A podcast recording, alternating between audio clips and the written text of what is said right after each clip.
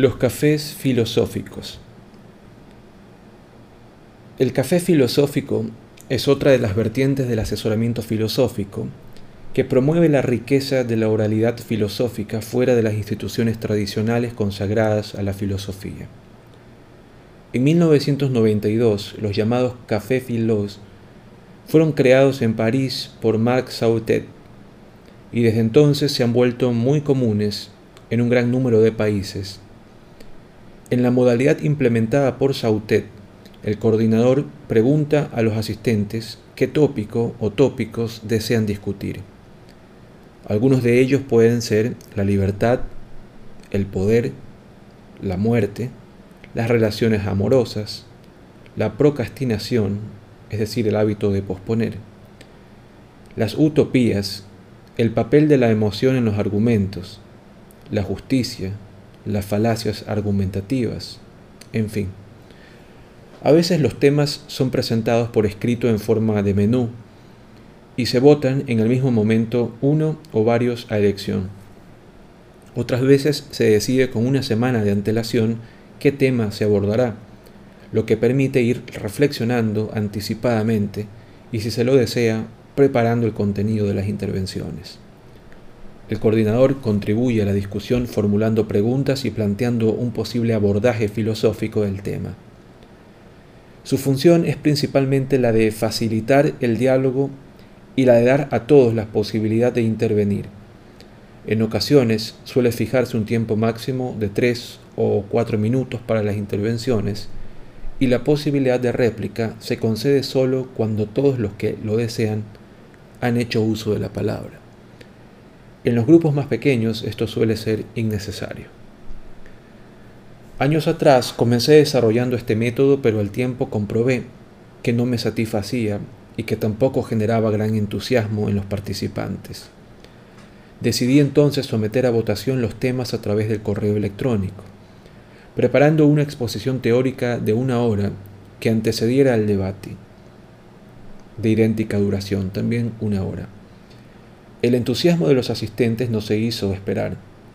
De un encuentro semanal al que concurrían unas 20 personas, hemos pasado en la actualidad a cuatro encuentros semanales que promedian las 800 personas por cada mes.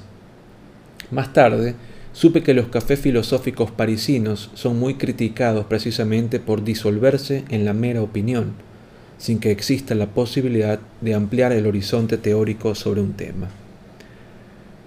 Encuentro que es sumamente importante que los cafés filosóficos giren en torno a un eje temático y desestimen el culto fetichista a la personalidad por el cual la mayor parte de las charlas o cursos filosóficos, académicos y extraacadémicos merodean la figura del autor. Cada tema será objeto del aporte teórico de varios filósofos.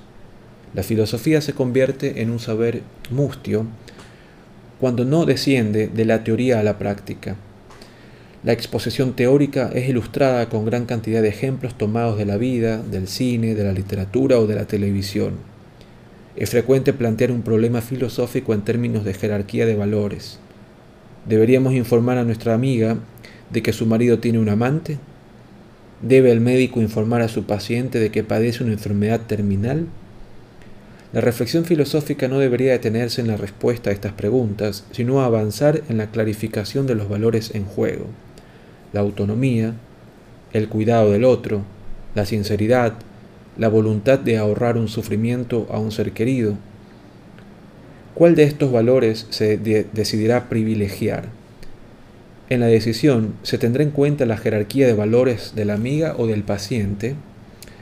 En los cafés filosóficos se habla en un lenguaje accesible, se ilustra la teoría con ejemplos y se recurre al acervo popular mediante refranes, cuentos, poemas o letras de canciones que ilustran el tema abordado. Tras la exposición teórica de una hora, la de algunos colegas es más breve, se realiza una pausa para tomar café, algunos colegas no hacen esta pausa, y luego se debate durante una hora sobre el tema expuesto.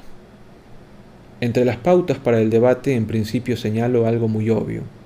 Se establecerá una lista de oradores que pueden solicitar la palabra levantando la mano mientras otro está hablando. Se privilegia al que todavía no habló sobre el que pide la palabra por segunda vez. aunque se lo anota también en la lista. Si alguien quiere acotar algo sobre lo que se está diciendo, puede hacerlo brevemente sin solicitar antes la palabra, pero sin interrumpir demasiadas veces. Prefiero no trabajar con micrófonos porque no todos se sienten a gustos con él. Subrayo que una pauta muy importante para el debate es la conservación de la cordialidad para el caso de que se produzcan disensos. Como moderadora trato de evitar las disputas. En un comienzo no las evitaba. Cuando un asistente exponía una idea polémica, provocativamente decía, para no discutir directamente, ¿están todos de acuerdo? Actualmente creo que la cordialidad y el clima de indagación conjunta son los rasgos más valiosos del encuentro. Si el clima de cooperación se pierde, en la práctica es muy difícil que las personas que participen de un debate se sientan a gusto. Vivimos en una cultura que privilegia la polémica, el juego de dicotomías y oposiciones sobre cualquier otro valor argumentativo, como la indagación conjunta. Y no creo que este hábito contribuya a la reflexión filosófica. Por tanto, prefiero para el caso de que como moderadora desea cuestionar lo afirmado por alguno de los participantes, esperar a que intervengan dos o tres personas más y entonces tratando de desvincular lo cuestionado de la persona que lo enunció, focalizar la reflexión en el terreno de las ideas. En las discusiones que surgen en el café filosófico, tampoco se pretende arribar a una verdad única, sino reencontrar en la antigua práctica de la filosofía un instrumento creativo para ampliar nuestra perspectiva sobre diversos temas. He comprobado en los cafés filosóficos que coordino que cuando se responde a un ataque personal con una crítica, aumenta la violencia en el diálogo, quizás porque el toque o el señalamiento en la práctica son tomados como un nuevo ataque personal. En lo posible no considero recomendable formular señalamientos sobre formas equivocadas de intervenir en los debates, salvo que sean ataques muy flagrantes. Solicito al comienzo que el disenso sea cordial y trato de distraer la atención cuando se produce un ataque personal. El sistema ha resultado por demás efectivo y he comprobado que la mayor parte de las veces lo mejor que se puede hacer por la continuidad de un buen diálogo es ignorar el ataque personal y seguir dialogando. Cuando hay confianza y las personas se conocen, algo que no siempre ocurre en el café filosófico, ya que los asistentes se renuevan, las susceptibilidades disminuyen.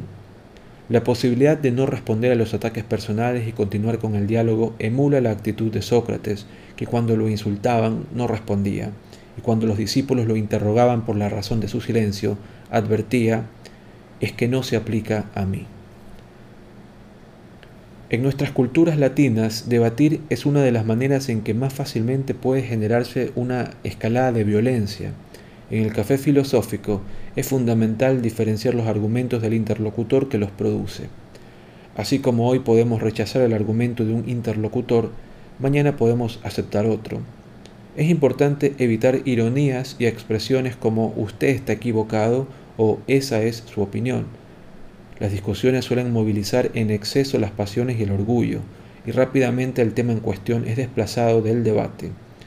Es tarea del coordinador evitar mediante diversas estrategias que esto ocurra.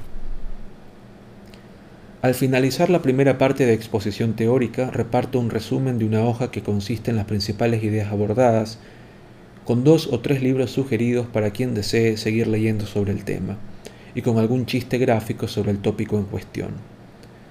Los asistentes agradecen enormemente estos resúmenes, que sirven como ayuda memoria significativo, solo para que para quien concurrió a la charla y brindan la posibilidad de repasar las principales ideas expuestas.